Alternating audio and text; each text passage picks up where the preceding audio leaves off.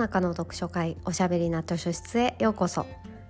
こんばんは講談社のバタヤンこと川端です。真夜中の読書会おしゃべりな図書室では水曜日の夜にほっとできて明日が楽しみになるをテーマにおすすめの本や漫画紙フレーズをご紹介します。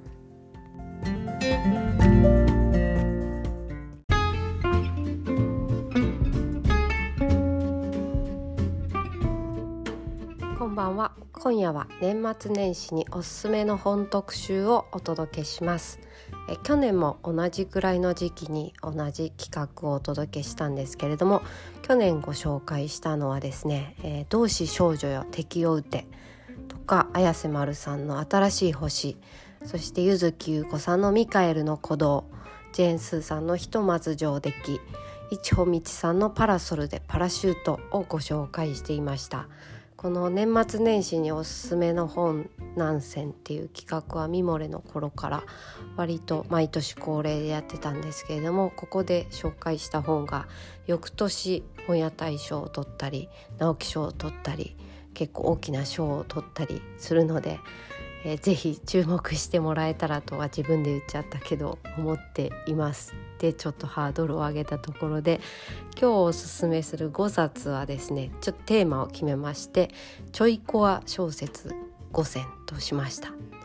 少しこうホラー要素があったりドキドキハラハラするサスペンスから詐欺とか不倫とかドキッとする人間の闇まで。えー、人気の作家さん大好きな作家さんの最新作と少し新しい作家さんですね、えー、注目の新星を織り交ぜて、えー、2022年に刊行になった作品の中から5冊選んでみました。では早速参りますね。1冊目は、えー、結城春夫さんの箱舟です。こちらはですね、えー、毎年年末今ぐらいの時期になると各年でベストブックとかミステリー大賞が発表になるんですけれども今年の「週刊文春ミステリーベスト10」のベスト1をはじめとして2023本格ミステリーベスト10国内ランキングとかこのミスですねこのミステリーがすごいとかミステリーが読みたいとかダ・ヴィンチブック・オブ・ザ・イヤーとか軒並みランクインしているのがこの結城春夫さんの箱舟なんですよ。まあ、どんなお話かと言いますと山奥にある不思議な地下建築を見つけた、まあ、大学時代の友人らがそこに物珍しさに入ってみたところなんと閉じ込められてしまってかつ水がどんどん入ってきちゃうっていうね状況になるんですよ。まあ、こういう偶然居合わせた人たちが一箇所に監禁状態になって自分が助かるにはあるいは自分たちが助かるには誰かに犠牲をしなくちゃ誰かを犠牲にしなきゃいけないっていう、まあ、いわゆるトロッコ問題っていうやつなんですけどよくある、まあ、よくはないけど サスペンスのシチュエーションとしてはよくある古典的な設定ですよね。で、まあ、この設定を割と自然な形でこの状況に持ち込んでかつこう閉鎖空間の中の会話劇で、最後まで緊張感を保ちながらそしてこれがですね、まあ、最後どんでん返し文字通りのどんでん返しなんですよとか言って、まあ、あんまりちょっと言っちゃうとあれになっちゃうネタバレになっちゃいますけどうん。このあっと驚くどんでん返しを迎えるまでいろんな小道具が出てくるんですが小道具っていうかまあ特徴的なアイテムとかエピソードが一つ一つその伏線がちゃんと回収されてどんでん返しに向かうところが見事ですね。人物描写がまあ割とあっさりしてるみたいに評されているところもありましたけど、まあ、それも含めて私は結構好みだなと思いました、まあ、ちょっとした恋愛要素もねあったりもするんですけれどもぐいぐい読める本当にこれこそ一気読み間違いなしのミステリーです。とこのペースだとすごい時間かかっちゃうなどんどんいきますね。2冊目は綿谷りささんの「嫌いなら呼ぶなよ」です。えー、この「嫌いなら呼ぶなよ」っていう表題作は妻の親友の新築祝いに切った旦那さん夫が、まあ、みんなの前で不倫を暴かれて吊るし上げを食らうっていうとこの話「嫌いなら呼ぶなよ」のほか何て言うんですかねいたたまれない状況みたいなのを描いた短編集ですね。中でも私のお気に入りはですね「老は害で弱もやから」っていう老害と弱敗と書いて老は害で弱もやからっていう一編なんですけどこれは雑誌のインタビューで作家とライターそれから編集者の三つどもえのいざこやいざこざ揉め事を描いた小説です。えー、若手若手っていうか、まあ、37歳の女性作家をインタビューしてそのライターさんが上げてきた原稿を作家の人は気に入らず全面書き直しになるんですよ。だけどまあそれに対してライターさんは怒っちゃって両者一歩も引かずで担当編集者は26歳の若い男性なんですけど、まあ、彼はちょっとお手上げ状態なんですね。しかし綱領のデッドは一刻一刻と迫ってきてどうするっていうお話です。でこの出てくる作家さんが芥川賞最年少作家の綿谷って書いてあって本人のことじゃないかって思うんですけど、まあ、でも読むとねフィクションであることは明らかなんですが、まあ、とはいえ大げさに書いてるとは思うけどもこういう思いをしたことがあるのかなってなんかまあ想像しちゃいますよねどうしても。私自身も作家さんとか俳優さんのインタビュー記事を編集として担当することがすごく多かったのでうんまあここまで揉めたことはないですけどありえるありえるありえる話だなってあ脇汗をかきながら読みました。ハラハラするで最終的にどうなるかっていうのはまあちょっと是非読んでみてみてください。じゃあ残り3冊後半に続きます。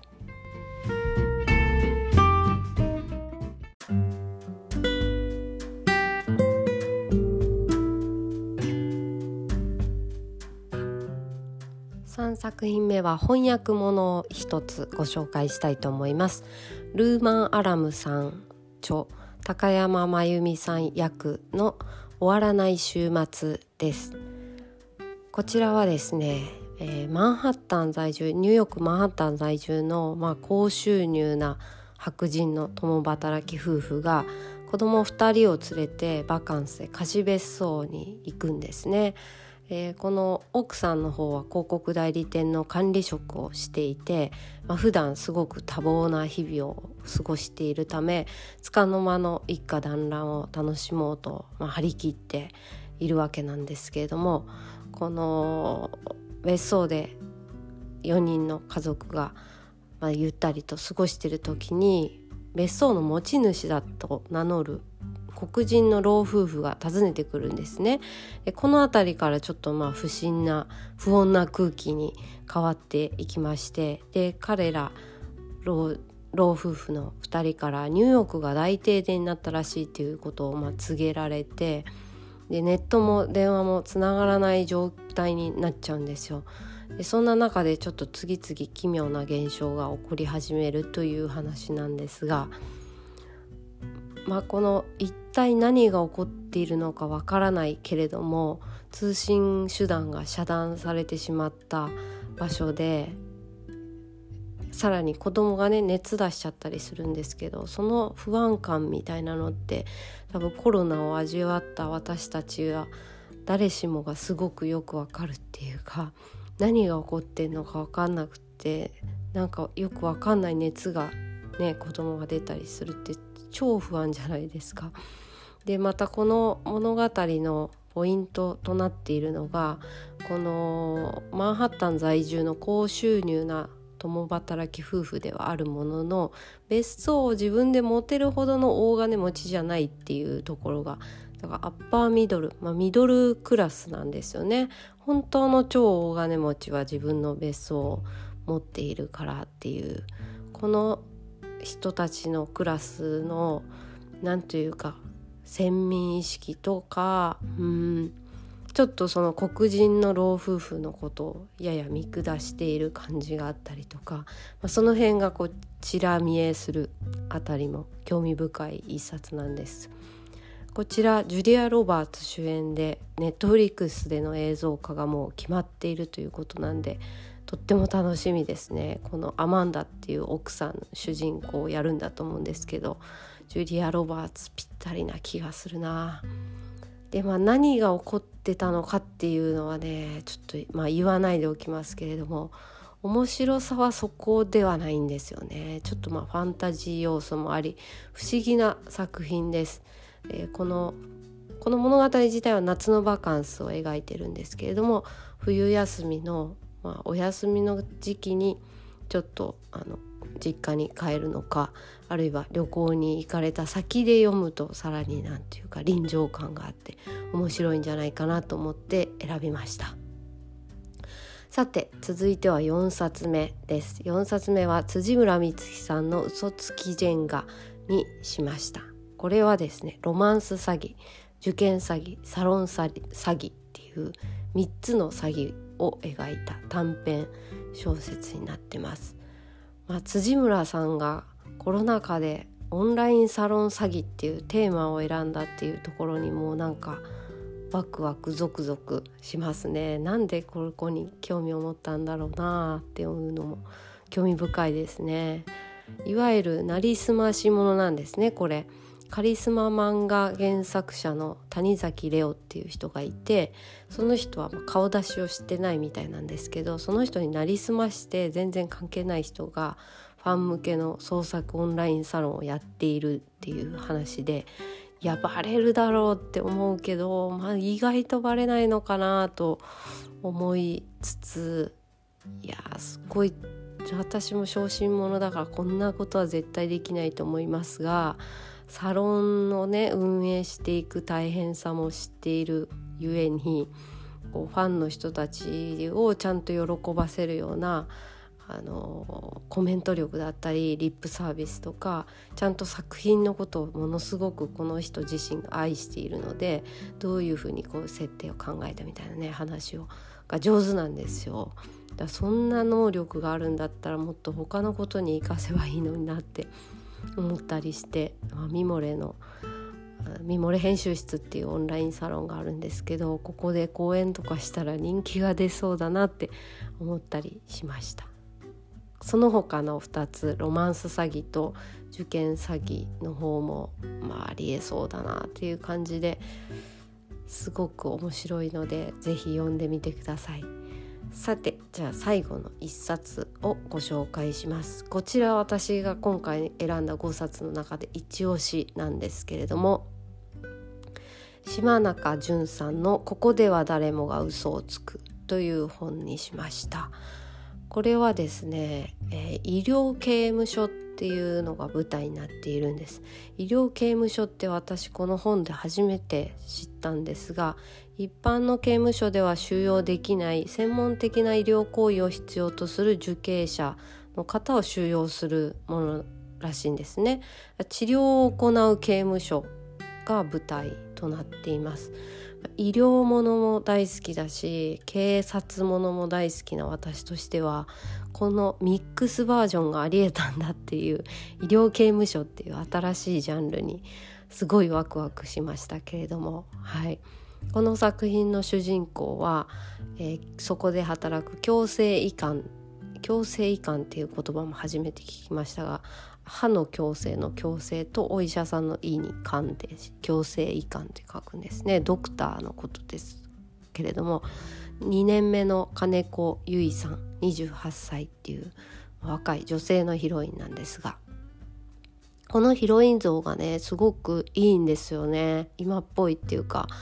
無駄におっちょこちょいでもなく過剰に一本気でもないっていう大体こういう2年目とかのヒロインだとおっちょこちょいでまあドジっ子っていうかドタバタしたりとかすごい一本気でなんか上の人とかいろんな人とぶつかりながら成長していくみたいなのが結構典型的だと思うんですけどこの由一先生は割とこう淡々としていてしかしまああの熱いところの芯のある人ではあるんですけれども、まあ、彼女の成長劇としても読めますしうんキャラクターキャラクターしていないキャラクターたちが私はなんか非常にいいなって思いました。で、まあ、このここに収容されてる受刑者の人たちっていうのがまたねいろんな大変な人ばかりで刑の重さもいろいろですが高齢だったり重篤な病気を抱えていたりするだけじゃなくて、まあ、嘘ついてサボりたいからって言って嘘の症状を言ったりとかむちゃくちゃ暴れたりとかまあほんと大変そうなんですよゆい先生が。ねこの誰かがやらなきゃいけない仕事をする人たちって、まあ、このジャンル以外にもいろいろあるとは思うんですけど本当に大変だなって思いましたね。でまあこのある受刑者が亡くなるんですけどこの中でその人の死をめぐって事故なのか医療過誤なのかあるいは殺人なのかっていう、まあ、医療ミステリー的な要素もありつつもお医者さん同士の人間模様だったり、まあ、いくつか起こるハプニングエピソードなんかがバラバラとしていったように見えて、まあ、どんどんつながっていくっていうような構成も見事でした。いやもうこれはね大至急ドラマ化してほしいですね。あとシリーズ化してほしいですこの医療刑務所で。ゆい先生のねヒロインで。ゆい先生ではドラマだったら誰がいいかな。パッツンボブであ表紙からするとパッツンボブでちょっと華奢な感じで。中には歩くのが速いと書いてありましたが、まあ、チャキチャキっと歩くのが速くって。小柄なのかな芯がある感じもありうん少し前なら高畑充希さんとか春さんとかが私のイメージなんですけど、まあ、ちょっと新米と呼ぶにはお二人は大御所になりすぎちゃったかな。誰だろう。今なら今田美桜さんとか浜辺美波さんとかあたりでしょうかイメージとしては。この舞台がねちょっと寒そうな場所なんですよね。そこもまたすごくいいですね。釣り好きの皮膚科医の熊谷先生っていう先生がいるんですけど、まあ、その人とか大泉洋さんあたりにやっていただきたいなと。まあ、配役妄想がすごい広がっちゃうんですけれども。はい。あの医療ものや犯罪もの刑事ものとかがお好きな方は是非読んでみてください。どれか気になった作品ありましたでしょうか？最後にこのおつご紹介した「ここでは誰もが嘘をつく」から、えー、紙フレーズをご紹介して終わりたいと思います。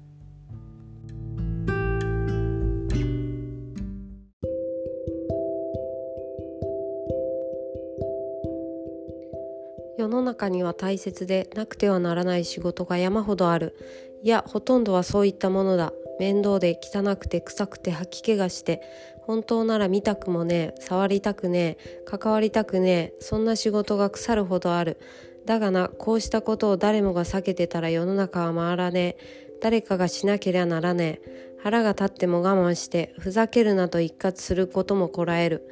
社会のゴミ野郎なんか死んじまえって思っても口には出さない。それが俺たちの仕事だ。それができねえならさっさとやめろ。っていうところなんですねこれはまあゆい先生たちが飲みに行って私たちがやってることって意味あるんですかね？って言い言い出す人がいて、まあ、その人に対してあとゆい先生たちに対して熊谷っていうさっき私が大泉洋さんにやってほしいなって言った先生がまあ諭すっていうかそれができねえならさっさとやめろっていう凄むシーンなんですけどね。まあこの受刑者の方たち犯罪を犯した人たちの病気を治す仕事っていうのは、まあ、どこに価値を見出したらいいのかっていう疑問もねなかなか深くて大変だなと思いますしすごいこう怒鳴られたりとかギャブ医者とかすごいひどいこと言われたりしてんですよね。だから直してもらって感謝されるばかりじゃないところも含めてしんどそうな仕事だなって思いましたが、まあ、この強制移管というお仕事以外にもここで言われているようななくてはならない仕事でうん誰かがやんなきゃいけないけど面倒で汚いとか臭いとか大変とか、まあ、見たくなかったりやりたい人が少ない仕事っていうのはねきっとたくさんありますし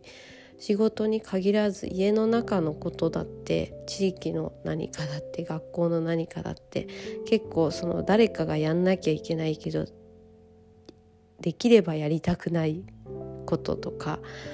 仕事ってありますよね。それが誰かがやってくれないと回っていかないっていうねものは。まあ皆さんももしかしたらそういうお仕事をされてたりそういう役割を時折時折引き受けていらっしゃるんじゃないかなと思ったりしてまあそんな一年もお疲れ様でしたっていうことをお伝えしつつ今日のポッドキャストを締めくくりたいと思います。さて来週は2022年のベストブックをいよいよ発表したいと思っております。こちらもぜひお楽しみに聞いてください。